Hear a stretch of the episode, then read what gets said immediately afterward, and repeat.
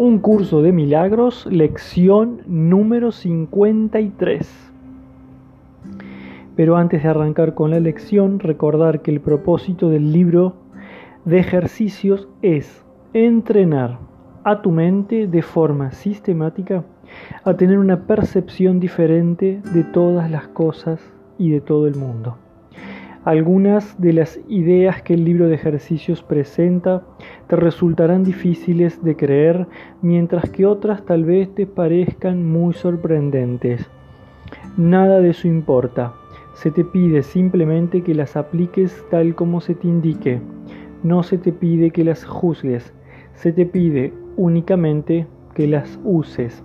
Es usándolas como cobrarán sentido para ti y lo que te demostrará que son verdad. Recuerda solamente esto, no tienes que creer en las ideas, no tienes que aceptarlas y ni siquiera tienes que recibirlas con agrado. Puede que hasta te opongas vehementemente a alguna de ellas. Nada de eso importa ni disminuye su eficacia, pero no hagas excepciones al aplicar las ideas expuestas en el libro de ejercicios.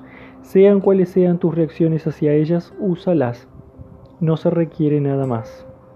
Y ahora sí pasamos a la lección número 53. Hoy repasamos lo siguiente. 1. Mis pensamientos sin significado me están mostrando un mundo sin significado. Dado que los pensamientos de que soy conscientes no significan nada, el mundo que los refleja no puede tener significado. Lo que da lugar a este mundo es algo de mente como lo es también el resultado de ello. La realidad no es demente y yo tengo pensamientos reales así como dementes. Por lo tanto, puedo ver un mundo real si recurro a mis pensamientos reales como guía para ver. 2. Estoy disgustado porque veo un mundo que no tiene significado.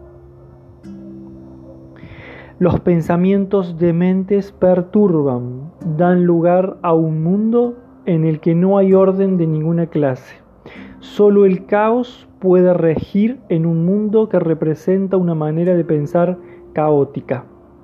Y el caos es la ausencia total de leyes. No puedo vivir en paz en un mundo así. Estoy agradecido de que este mundo no sea real y de que no necesito verlo en absoluto, a menos que yo mismo elija otorgarle valor. Elijo no otorgarle valor a lo que es completamente demente y no tiene significado. 3. Un mundo sin significado engendra temor. Lo que es totalmente demente engendra temor porque no se puede contar con ello en absoluto ni da pie a que se le tenga confianza. En la demencia no hay nada en lo que se pueda confiar. No ofrece seguridad ni esperanza, pero un mundo así no es real. Le he conferido la ilusión de realidad y he sufrido por haber creído en él. Elijo ahora dejar de creer en él y depositar mi confianza en la realidad. Al elegir esto me escaparé de todos los efectos del mundo del miedo porque estaré reconociendo que no existe. 4. Dios no creó un mundo sin significado. ¿Cómo puede ser que exista un mundo sin significado si Dios no lo creó? Él es la fuente de todo significado y todo lo que es real está en su mente. Está en mi mente también porque Él lo creó conmigo. ¿Por qué he de seguir sufriendo por los efectos de mis pensamientos dementes cuando la perfección de la creación es mi hogar?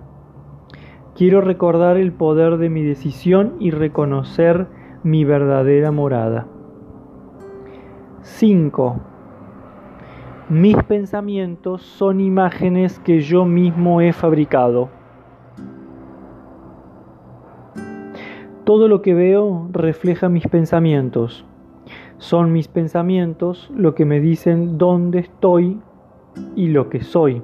El hecho de que vea un mundo en el que hay sufrimiento, en el que se pueden experimentar pérdidas y en el que se pueda morir, me muestra que lo único que estoy viviendo es la representación de mis pensamientos dementes y que no estoy permitiendo que mis pensamientos reales viertan su benéfica luz sobre lo que veo.